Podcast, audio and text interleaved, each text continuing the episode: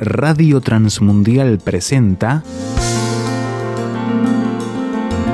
Los grandes temas.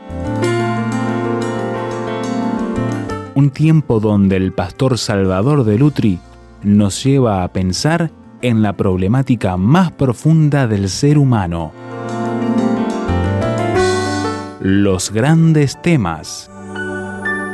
Estamos hablando del compromiso. Y yo dije tres sermones sobre el compromiso, este es el tercero. Y quería detenerme en el capítulo 9 del libro de los Hechos de los Apóstoles para leer esta historia de Saulo de Tarso y para buscar en ella las claves de la permanencia en el compromiso.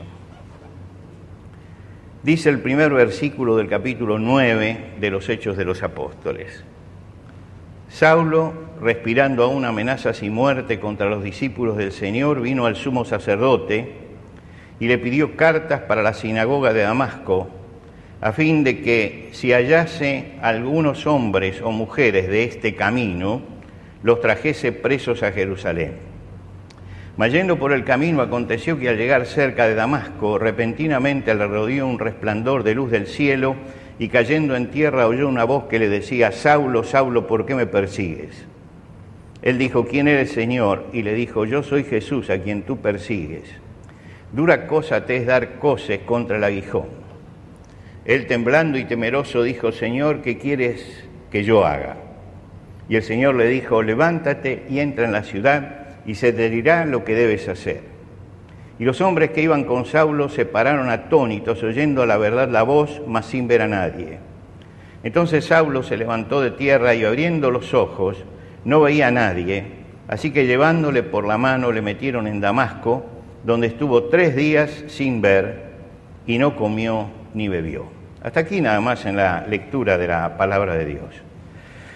Leer el libro de los Hechos de los Apóstoles, si usted no lo leyó nunca, yo lo invito a que son le lleva un mes leerlo más o menos, pero leer el libro de los Hechos de los Apóstoles es entrar en, una, en la aventura de los primeros cristianos en la historia y es apasionante. Se inicia una misión que va a transformar a todo el mundo y se inicia con un grupo de hombres, 120 hombres y mujeres, gente provinciana, gente simple, que no, no había entre ellos ningún intelectual, pero que tienen un profundo compromiso de fe. Y ese profundo compromiso de fe es lo que nos asombra al leer el libro. En primer lugar, la convicción que tenían. La convicción hacía que predicaban a todo el mundo y en todo lugar acerca de Jesucristo. La fortaleza con la que ellos afrontaban la adversidad, porque no eran tiempos fáciles. Ellos tenían una fortaleza tremenda para afrontar la la adversidad y audacia para presentarse ante los tribunales y ante los enemigos y decir todo lo que tenían que decir en, en una forma no hiriente, con dominio propio, pero diciendo toda la verdad. Y entonces una multitud de cristianos comprometidos fueron los que transformaron el mundo. Y usted puede leer en el libro Los Hechos de los Apóstoles los nombres de ellos, junto a los de Pedro, Pablo, está Timoteo, Bernabé, Aquila y Priscila, Esteban, Felipe, Tito, Onesíforo, eh, Filemón, Lucas, forman todo un grupo de cristianos que mantuvieron su fe en medio y mantuvieron su compromiso en medio de tremendas persecuciones, pero se mantuvieron firmes. Y es notable que sí, en la segunda carta a Timoteo, el apóstol nos dice, hubo claudicaciones, y nos habla de algunas claudicaciones. Dice, Demas, Figelo y Hermógenes eh, fracasaron en el compromiso que tenían de la fe. Pero al margen de eso, que son una minoría, hay una gran mayoría de gente que se mantuvo firme y comprometido. Podemos sacar tres, cuatro, cinco nombres de gente que realmente se alejó de la fe.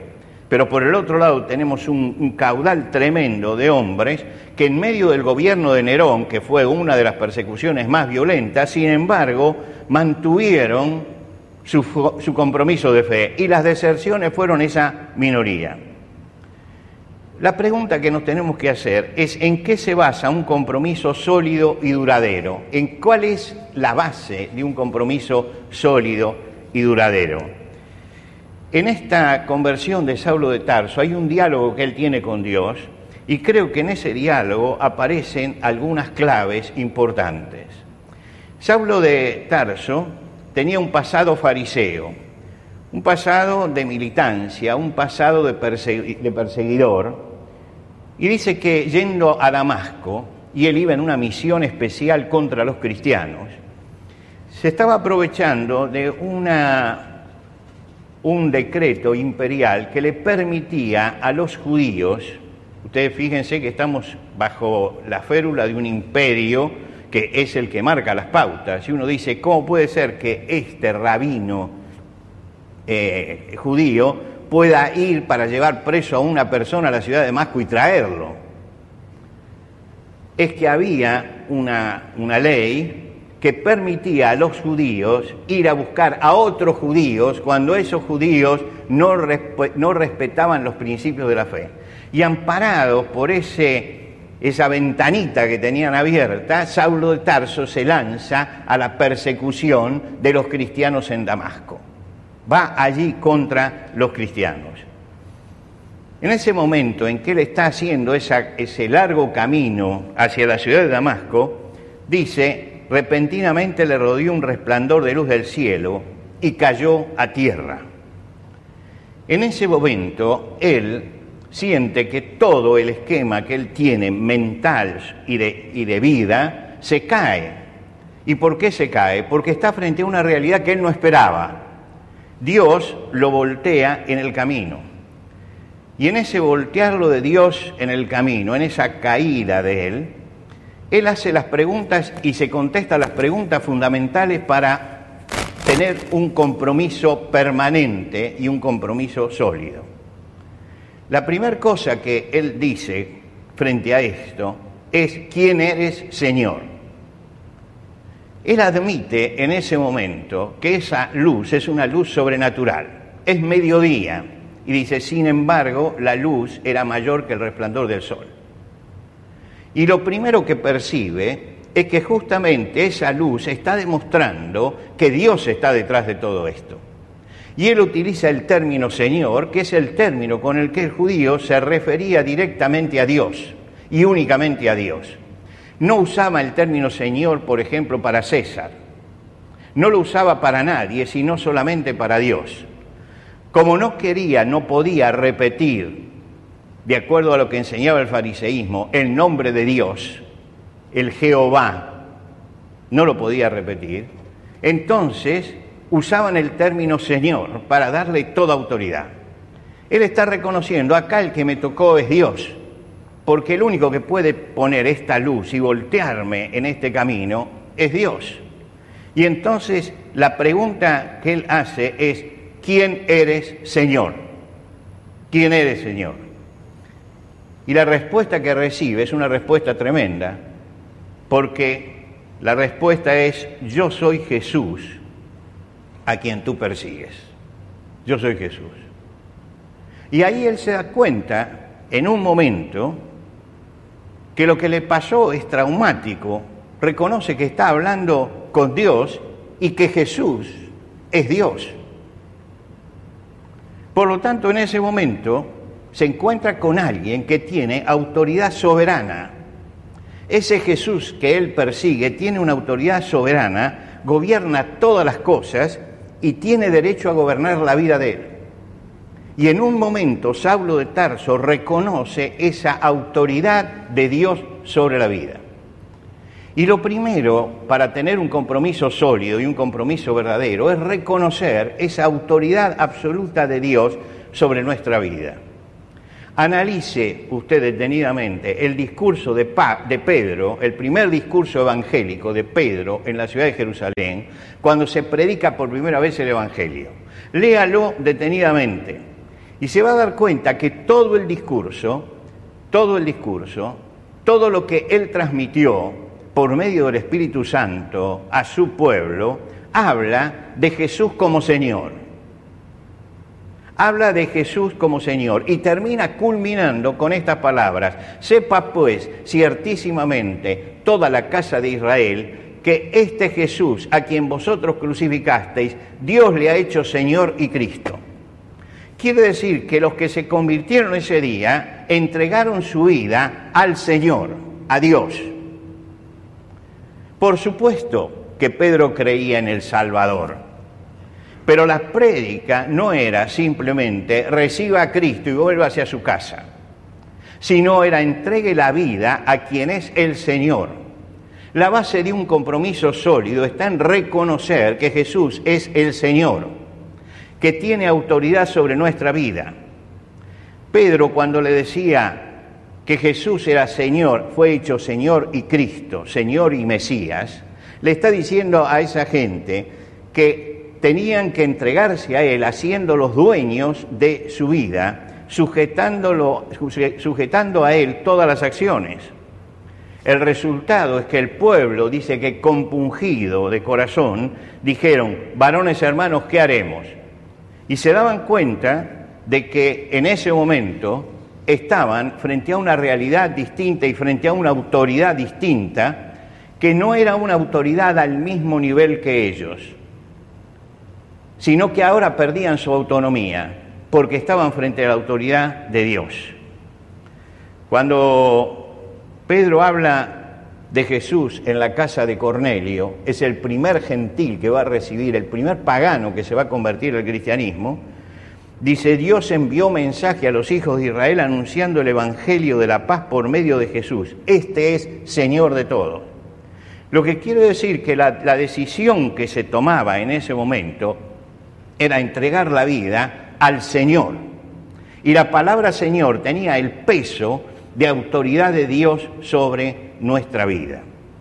Lo mismo sucede,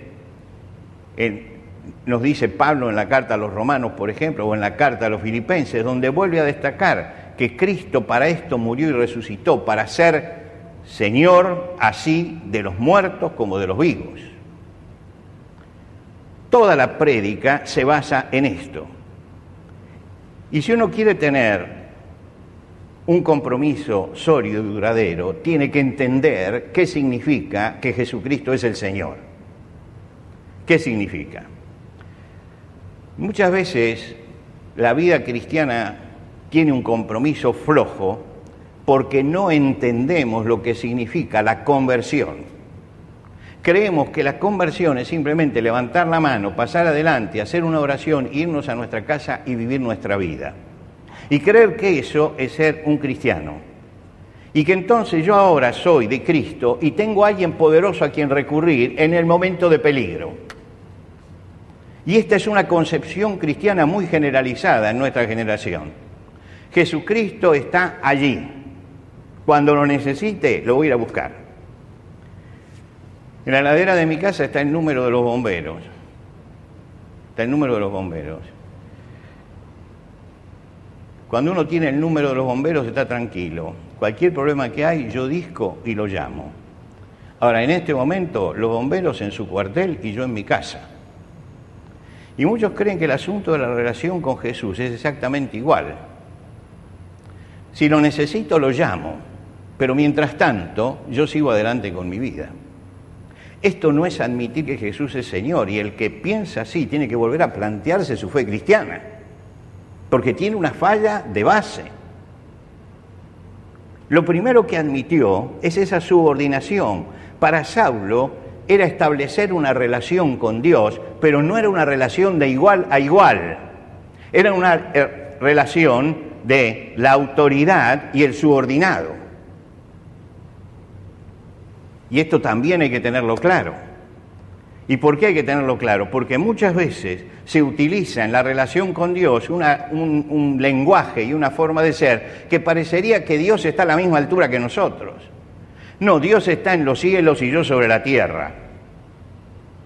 Y Dios es eterno y es Señor de todo.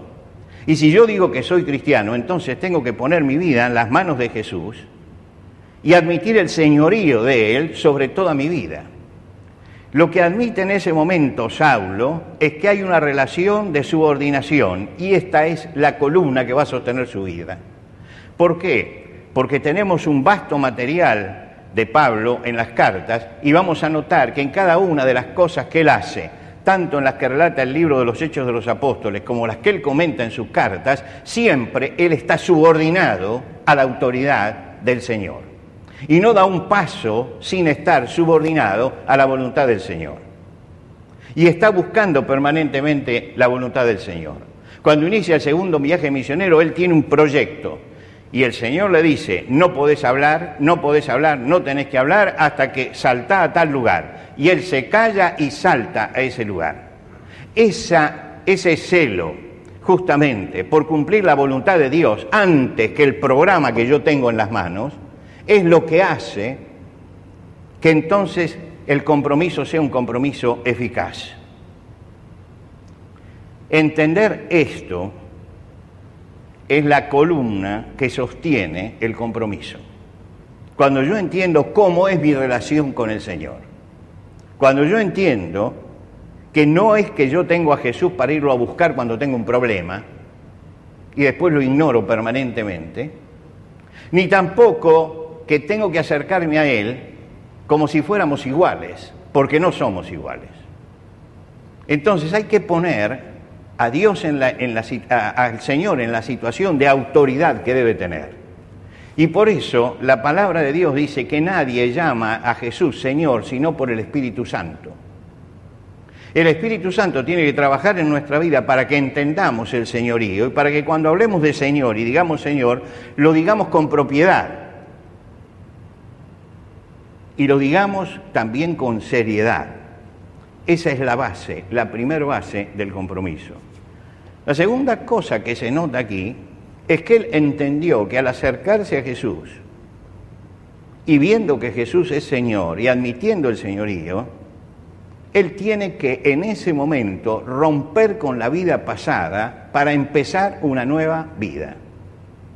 Llegar a Jesucristo es empezar una nueva vida. Él dice, dice que estaba, cuando él cuenta esto, dice, yo estaba temblando y temeroso, temblando y temeroso, y dije, ¿qué quieres que yo haga?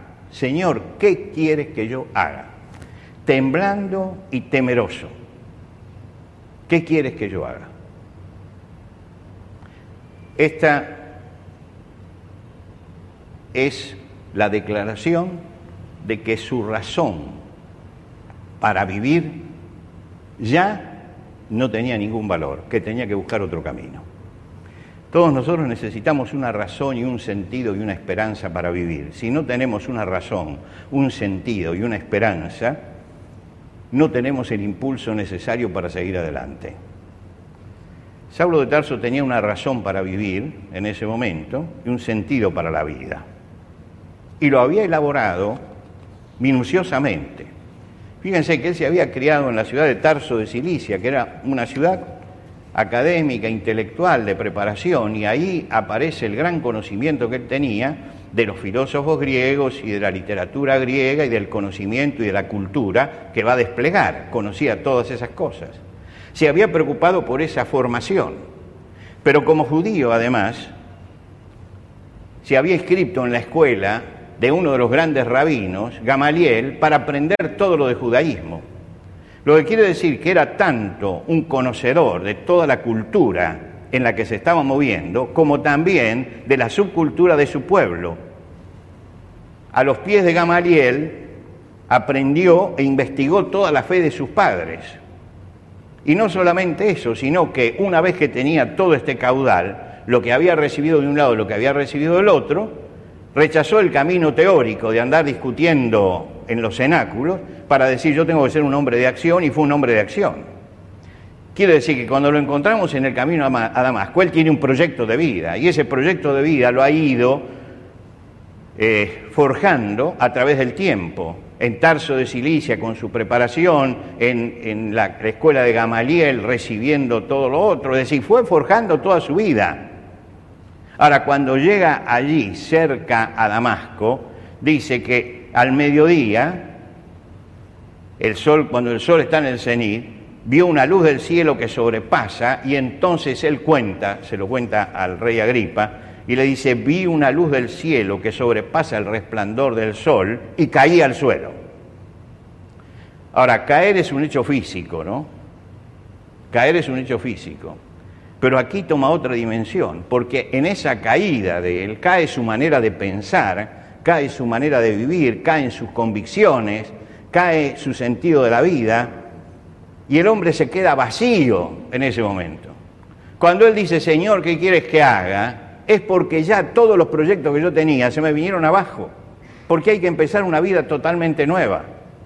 Y esto lo va a afirmar el apóstol Pablo en la segunda carta a los Corintios, cuando él dice, de modo que si alguno está en Cristo, nueva criatura es, las cosas viejas pasaron, todas son hechas nuevas. Para que haya un sólido compromiso hay que, tener hay que establecer un corte con la vida pasada para empezar una nueva vida organizada de acuerdo a lo que Dios manda. Y si nosotros no organizamos la vida de acuerdo a lo que Dios manda y a lo que Dios enseña, entonces nunca nuestro compromiso va a ser un compromiso sólido. Cuando él escribe a los filipenses, le dice, olvidando ciertamente lo que queda atrás, mestiendo hacia lo que está delante, es una revolución total la que se produce, es un corte en la vida para empezar una nueva vida con Cristo. Y entonces el Señor, y este es el tercer paso, le marca un nuevo camino y le dice, levántate y entra a la ciudad y se te dirá lo que tienes que hacer. Levántate y entra y se te dirá. Los efectos inmediatos. Saulo es un hombre totalmente desarmado, está caído, ya no es más autosuficiente, ahora depende. Y en esa dependencia le dice, bueno Señor, ¿qué es lo que tengo que hacer?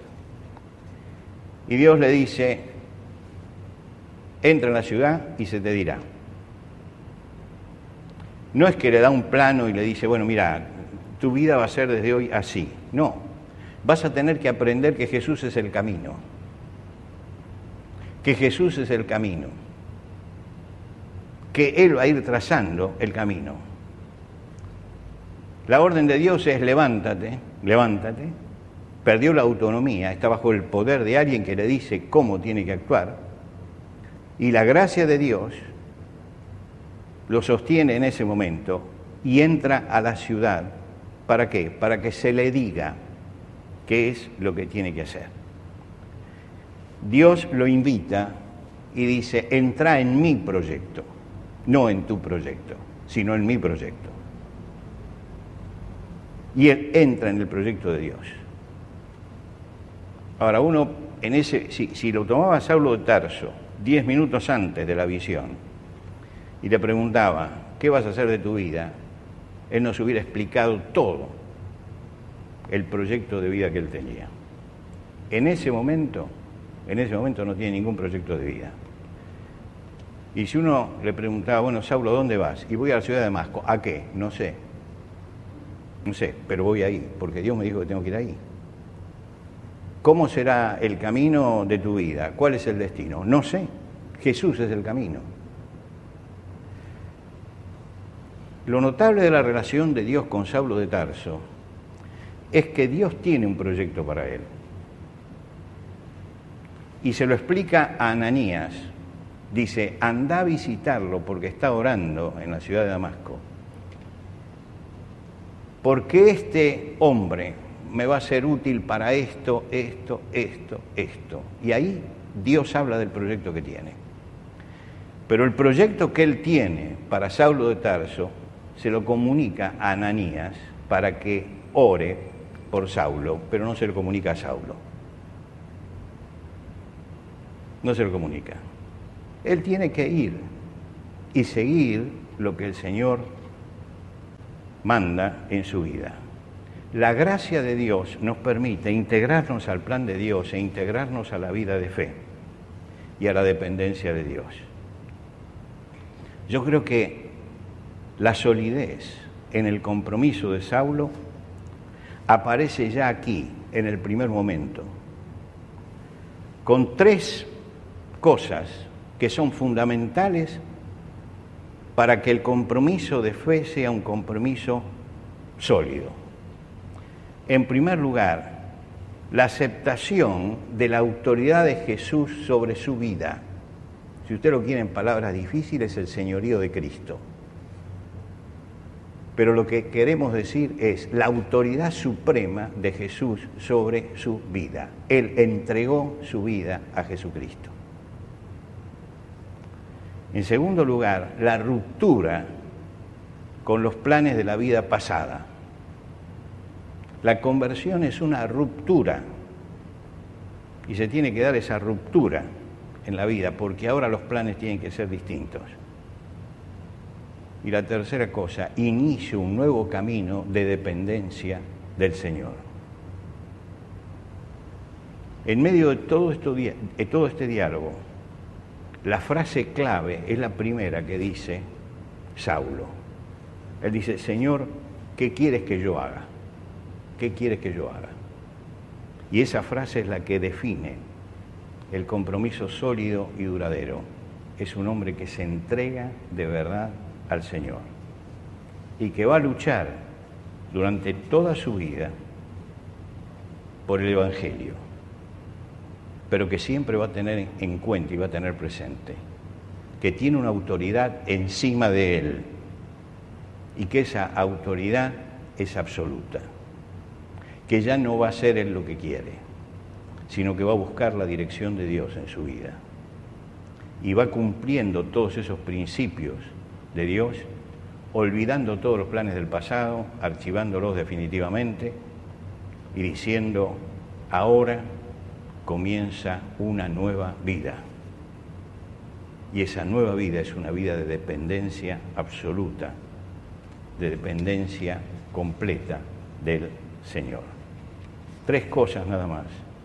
Aceptación de que Jesús es el Señor, ruptura con la vida pasada, iniciar un nuevo camino de dependencia del Señor. Y eso hizo que la vida fuera una vida sólida y que el compromiso fuera duradero. No era un compromiso superficial, era un compromiso profundo. Que el Señor nos bendiga para que entendamos que cuando ponemos como base para este año la palabra compromiso, nos estamos refiriendo a esto justamente, a vidas comprometidas realmente con el Señor.